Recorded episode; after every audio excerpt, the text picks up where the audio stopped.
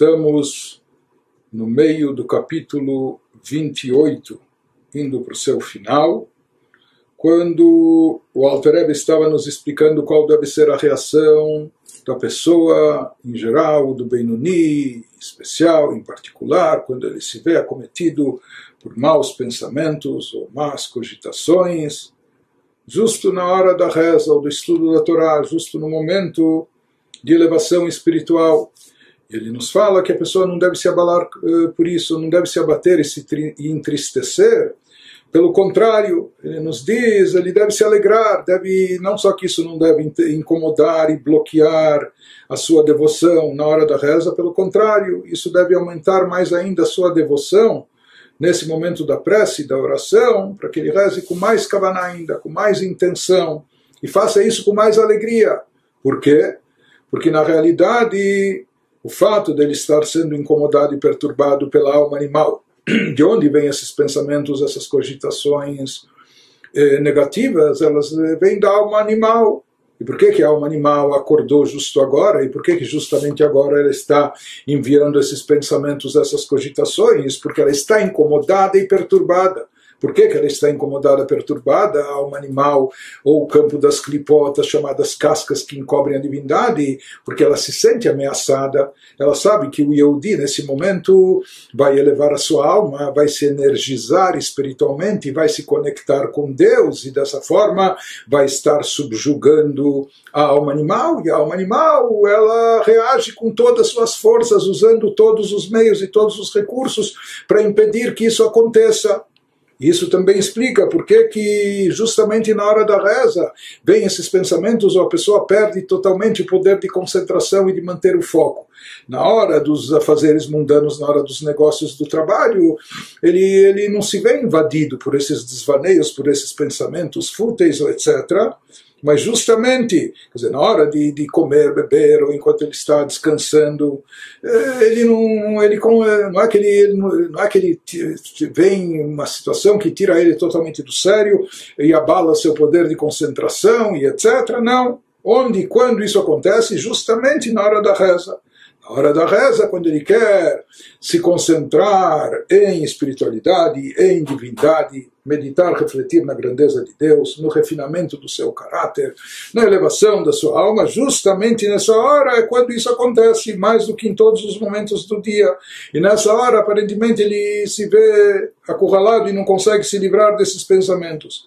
Então ele nos diz esse próprio fato deve, deve deve ser interpretado pela pessoa como o um indício, o um indicativo de que a sua reza está surtindo efeito e por isso ele deve, não deve, não deve se abalar, não deve se abater, não deve interromper a sua reza e não deve rezar com menos devoção, menos alegria, muito pelo contrário, é sinal que está surtindo efeito, por isso o lado contrário, e o, lado da oposição, da chá, da santidade, está reagindo desesperado, com todas as suas forças e recursos, mandando esses pensamentos.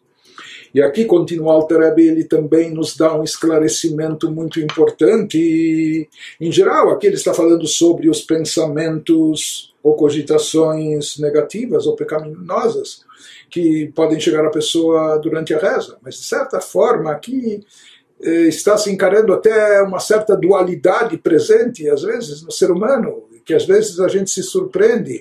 Nós temos, por um lado, momentos de elevação, de inspiração, e se dependesse daqueles momentos ou das decisões que tomamos naqueles momentos, então a gente imagina que está se santificando, está se espiritualizando, mas depois, de repente, a gente se vê caindo em situações totalmente distantes dessas decisões, dessa inspiração, ou. Eh, situações que em absoluto não coadunam, não, não correspondem àquilo que nós pensamos, sentimos e decidimos, e às vezes nós fazemos uma autocobrança implacável e às vezes nós consideramos, será que eu estou sendo hipócrita então? Então deve ser que toda aquela reza, ou todo aquele estudo, toda aquela inspiração era uma farsa, era uma fantasia, não valeu nada.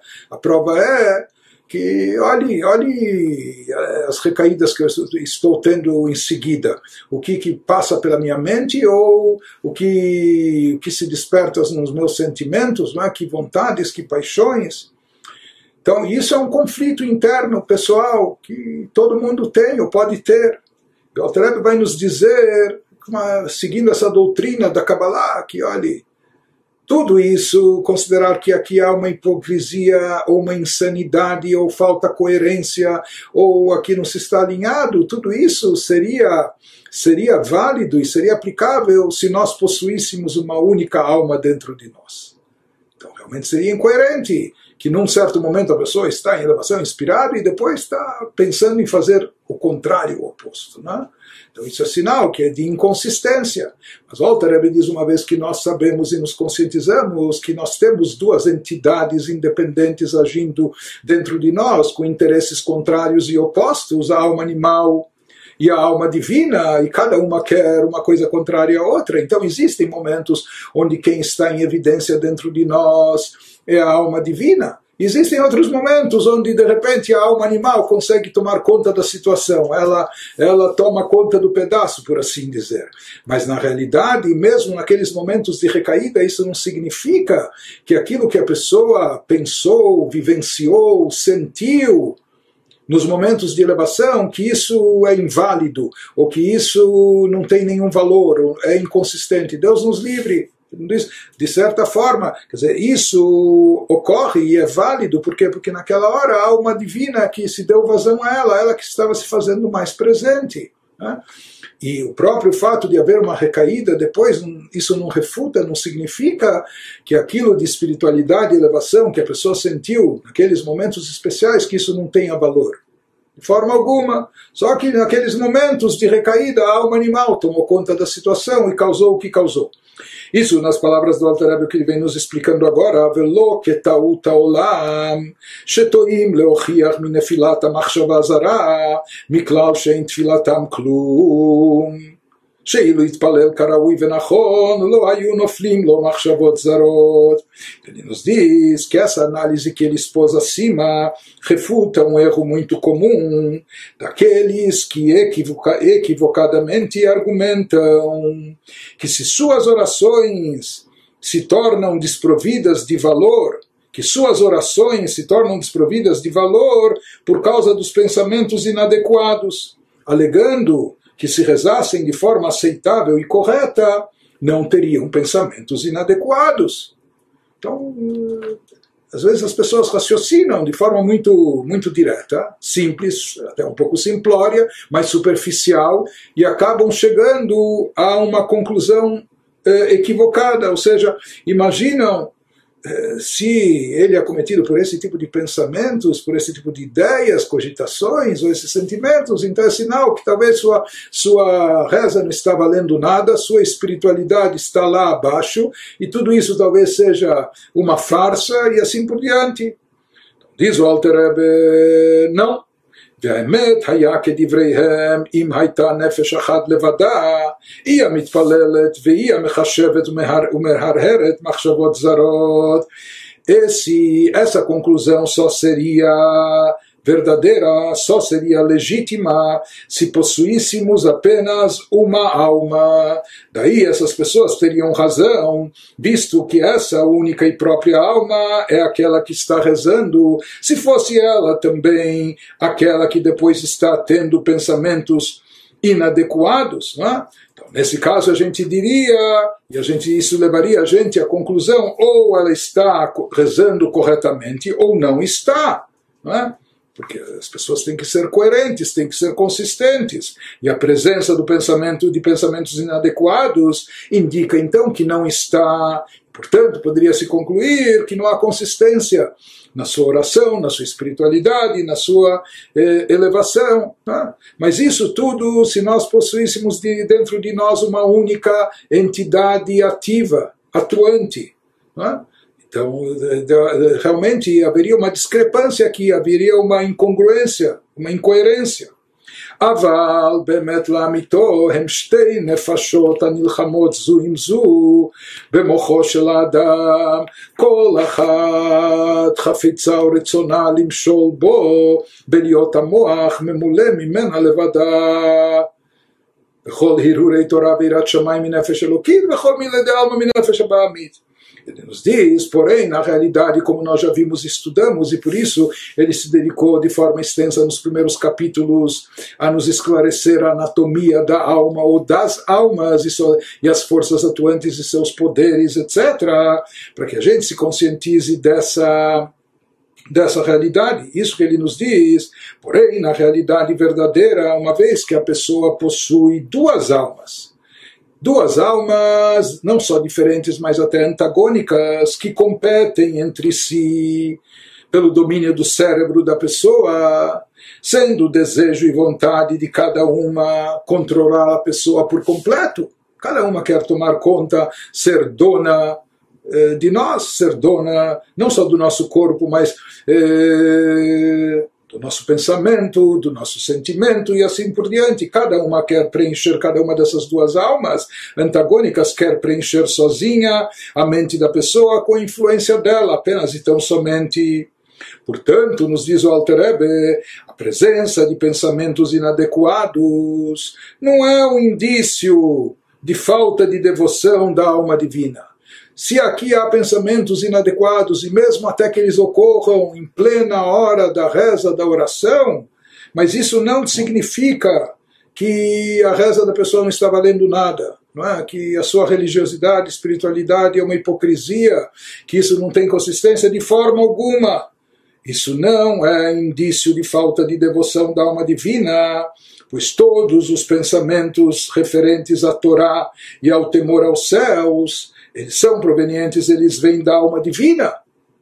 E a alma divina está bem alinhada com os seus desejos, com os seus ideais, com os seus valores, enquanto que todos os pensamentos sobre assuntos mundanos, eles vêm da alma animal, que esse é o interesse da alma animal, esse é o objetivo dela. Né? Então, na realidade, aqui o que, tá, o que está vendo na mente da pessoa, o que está se refletindo na pessoa é apenas o conflito entre essas duas forças antagônicas, entre essas duas entidades atuantes dentro da pessoa, entre as duas almas que se fazem presente e atuam no Benoni. Ele nos diz, então, se nós tivéssemos, possuímos uma única alma, e essa alma é a mesma que está rezando e a mesma que está tendo aqueles pensamentos negativos. Então se diria que aqui há uma aberração, há uma inconsistência. Então teriam razão aqueles que afirmam que isso seria um sinal, uma evidência de que a reza da pessoa aqui é inconsistente, não é? Porque se ele estivesse rezando e se concentrando em coisas elevadas, jamais deveria passar pela sua mente esse tipo de cogitações, de fantasias. Mas ele nos diz, uma vez que na prática nós possuímos, nós temos dentro de nós duas entidades atuantes, duas almas, então o fato da pessoa estar rezando, ou mesmo até durante a reza, ser acometida por pensamentos ou cogitações negativas, isso não comprova nada, isso não vem dizer que a reza da pessoa não está sendo válida, não é genuína, porque como nós falamos, a reza da pessoa e sua concentração e devoção nela vem oriunda derivada da alma divina, Enquanto que a alma animal é ela que está bombardeando, não é? mandando seus mísseis com pensamentos pecaminosos, fantasias eh, eh, negativas e assim por diante. Só que aqui nos diz o Alter há um certo problema. Qual o problema? Raksha Elokit Melubeshet Ba. Apenas, porém, a alma divina está envolta na alma animal. O problema que a questão aqui é que essas duas almas estão compartilhando o mesmo espaço, não é que cada uma aqui é o campo, o campo de, dele e o campo do inimigo e dois campos diferentes, não é? Diz, não, as, as duas almas, elas convivem, por assim dizer, no mesmo espaço, estão dentro do mesmo corpo, dentro do mesmo indivíduo.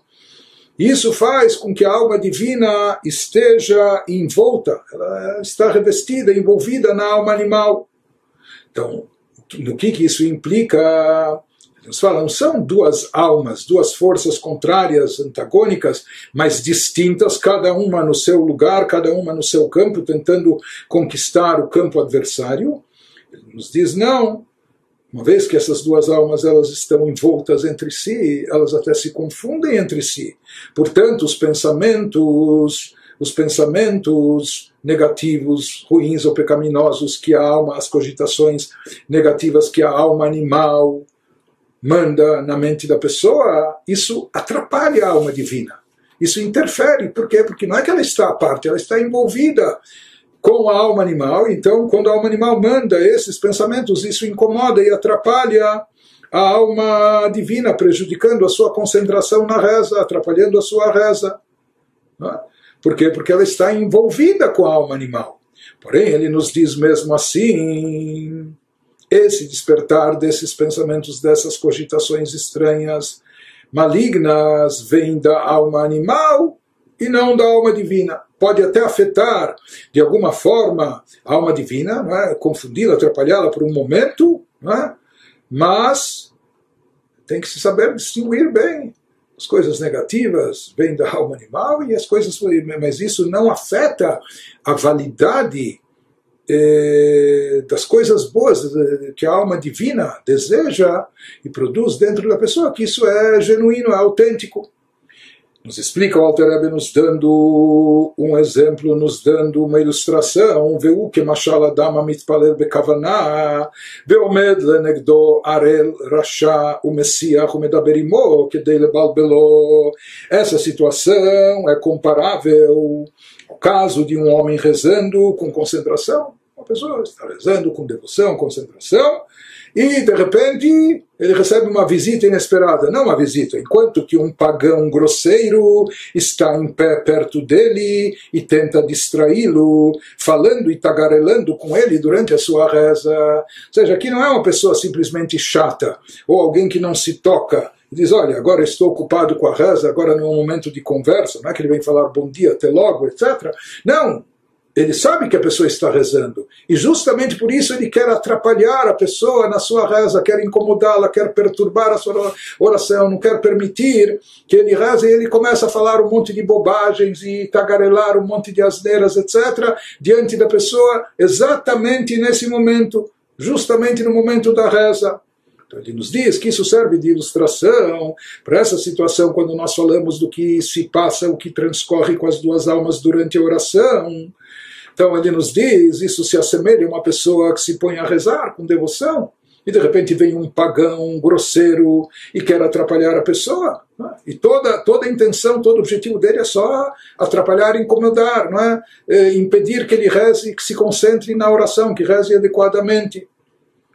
Se ele quisesse falar, olha, eu quero me, como, como eu chego naquele lugar, você pode me dizer isso, né? então tudo bem, você até poderia pensar, sabe o que? Responda para ele, diga para ele como se chegar naquele lugar, o que fazer, e assim você o dispensa, é? assim você se livra já desse incômodo, ele vai embora.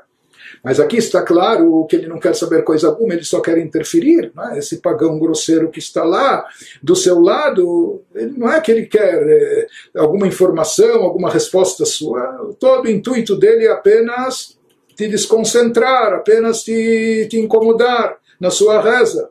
Então, por isso, o Alter vai dizer que aqui não adianta você argumentar com essa pessoa, não, adianta você responder ou até passar um sermão para ela, porque ele vai continuar falando as suas tolices e tagarelando, porque todo o intuito dele é só, é só incomodar a pessoa. Então, qual deve ser a reação nesses, nessas situações, nessas circunstâncias? Shezot atzato bevadai, shelo lehashiv lo mitov ve'adra, ולעשות עצמו כחירש לא ישמע. ולקיים מה שכתוב על תן כסיל כעוולתו, פן תשווה לו גם אתה. Ele nos fala que em tais circunstâncias, a melhor coisa que se pode fazer é, sem dúvida, não responder ao antagonista nem positivamente, nem negativamente, não entrar em argumentação e agir nas palavras eh, do salmista, Salmos 38, como um surdo que não escuta, ignorá-lo, é? cumprindo o versículo que o rei Salomão nos fala no livro dos Provérbios: não respondas a um tolo conforme sua estupidez. Quando se trata de um tolo que está agindo de forma estúpida, não adianta você argumentar nem responder para ele pelo contrário, se você começar a se envolver com ele em argumentação, diz o rei Salomão, isso pode ser pior, para que não te tornes igual a ele. Porque o próprio fato de você se envolver com um tolo desses que está falando ou fazendo estupidez, então isso você corre o risco de, de cair no nível dele, de se tornar igual a ele. Né? Então isso ele nos diz aqui não vai adiantar ele, ele, ele passar um sermão ou repreender esse pagão pela sua, pela sua chutzpah, é? pela sua audácia de, de estar incomodando e atrapalhando sua falta de vergonha, etc. Porque, o contrário, ele, justamente o que ele quer é desviar a atenção da pessoa, e assim ele vai prender a atenção, atenção desse Yehudi que está rezando sobre si, e é exatamente isso que ele quer. Com isso ele vai desviá-lo da reza, da oração, da sua concentração, e aqui nem importa o que, que o outro vai responder, o Yehudi, como ele vai repreender, o principal é que ele está impedindo o de rezar, que esse é o seu objetivo.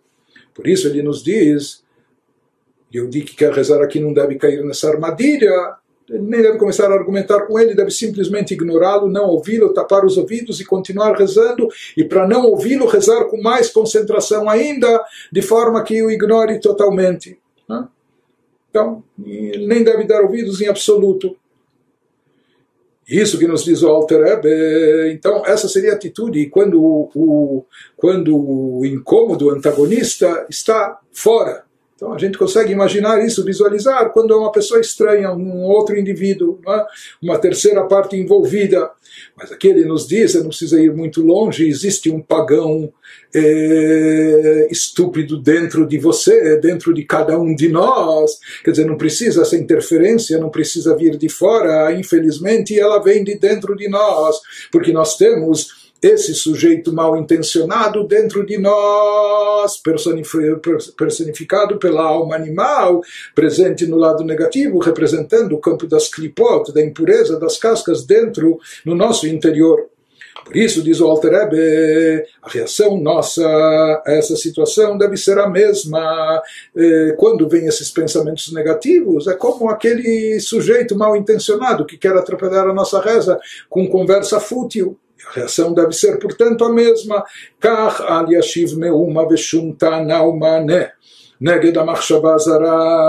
Portanto, o Alter nos diz para a pessoa não reagir de modo algum com, nenhuma, com nenhum contra-argumento ou diálogo anterior, desculpe, ou diálogo interior a um pensamento inadequado durante a reza.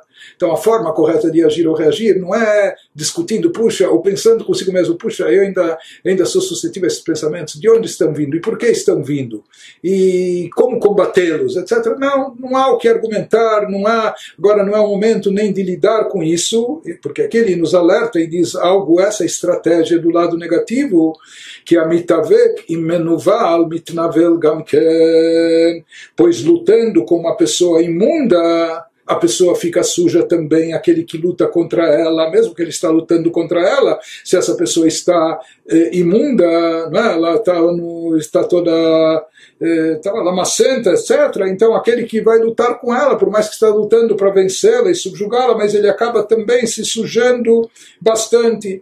Então, isso que nos diz o Altareb, não cair nessa armadilha e não tentar aqui se envolver com o mal, mesmo que seja para combatê-lo não se envolver com a alma animal, com a clipá ou com, com os pensamentos malignos, mas simplesmente ignorá-los, tapar os ouvidos, fechar a mente, continuar em frente, se concentrando na oração, com mais cabaná, com mais intenção, com mais devoção e também até com mais alegria, porque é sinal que ele está vencendo, está incomodando o inimigo.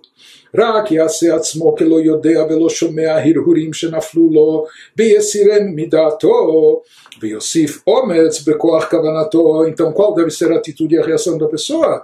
Simplesmente agir como se não se desse conta dos pensamentos inadequados que pipocaram em sua cabeça e como se a pessoa não os escutasse, eliminando da sua mente intensificando o seu poder de concentração. Então, assim como é, como era no exemplo, na ilustração que ele nos deu, ele fala o mesmo se aplica em relação a esse a esse pagão inconveniente, não que está fora, que está dentro de nós, querendo nos incomodar, querendo atrapalhar a nossa reza e nossa oração. Então, eh, a pessoa não deve lidar com esses pensamentos e não deve nem, nem se preocupar agora em retificá-los, consertá-los, assim como convencer ele a parar com isso. Não, ele tem que seguir em frente. Né? que ele depois vai trabalhar com a alma animal, ou intensificando a sua espiritualidade, o seu lado bom, isso vai dissipar mais a escuridão do mal que existe dentro de si, sem entrar em argumentações agora na, na reza, etc. Não?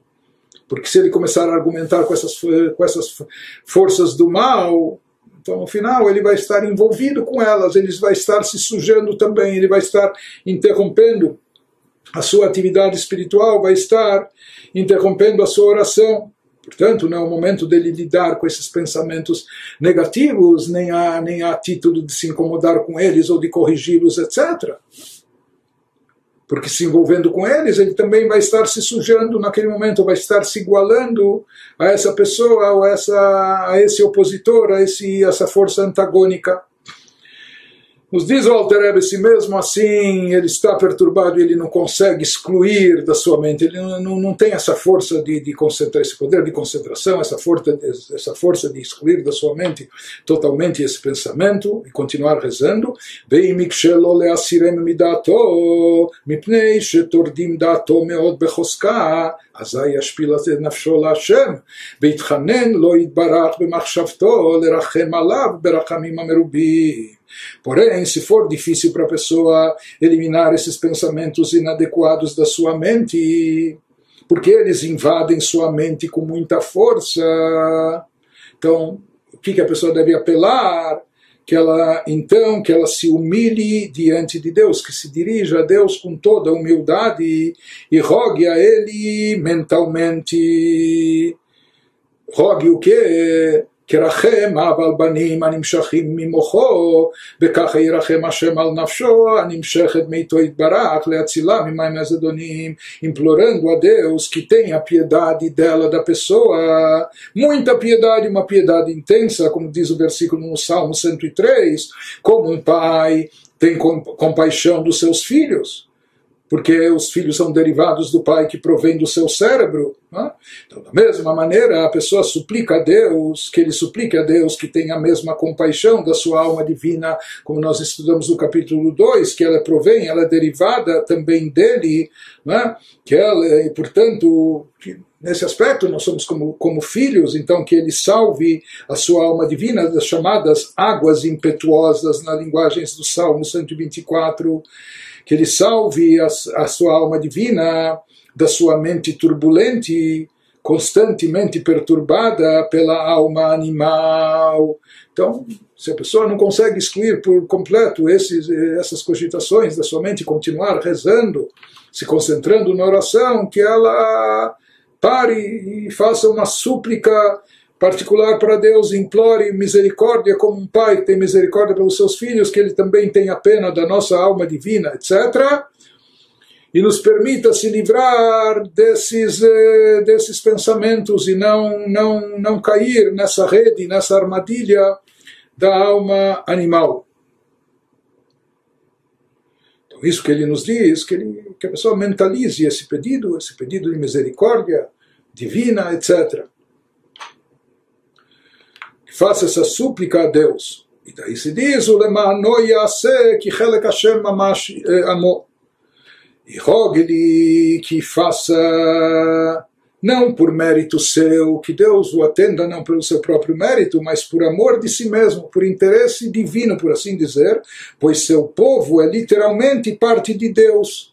Assim está escrito na Torá, em Deuteronômio 32. E por isso nós vimos que quando a Shekhinah, quando, quando nós estamos no exílio, a Shekhinah também está no exílio. Então essa é uma situação onde a própria divindade, uma vez que ela está entrelaçada com as almas de Israel, então ele diz, Deus, se não é pelo, pelo meu mérito, pelo nosso mérito, faça então por ti, por ti mesmo, porque porque essa alma que está dentro de nós sofrendo é uma partícula da divindade. Portanto, quando a alma se encontra nessa, nessa situação, é? nessas águas turbulentas, então, se não for, se nós não somos dignos e merecedores dessa piedade, mas nós pedimos que Deus faça por Ele próprio, pela Shekhinah, pela, pela centelha divina que está dentro de nós. Alguns explicam que isso também, ser que Deus irá agir, que isso não é só, ou seja, isso não é só parte do pedido, mas também é uma promessa, uma garantia que com certeza eh, quando a pessoa apelar a Deus humildemente, pedindo essa clemência, essa misericórdia, seguramente Deus irá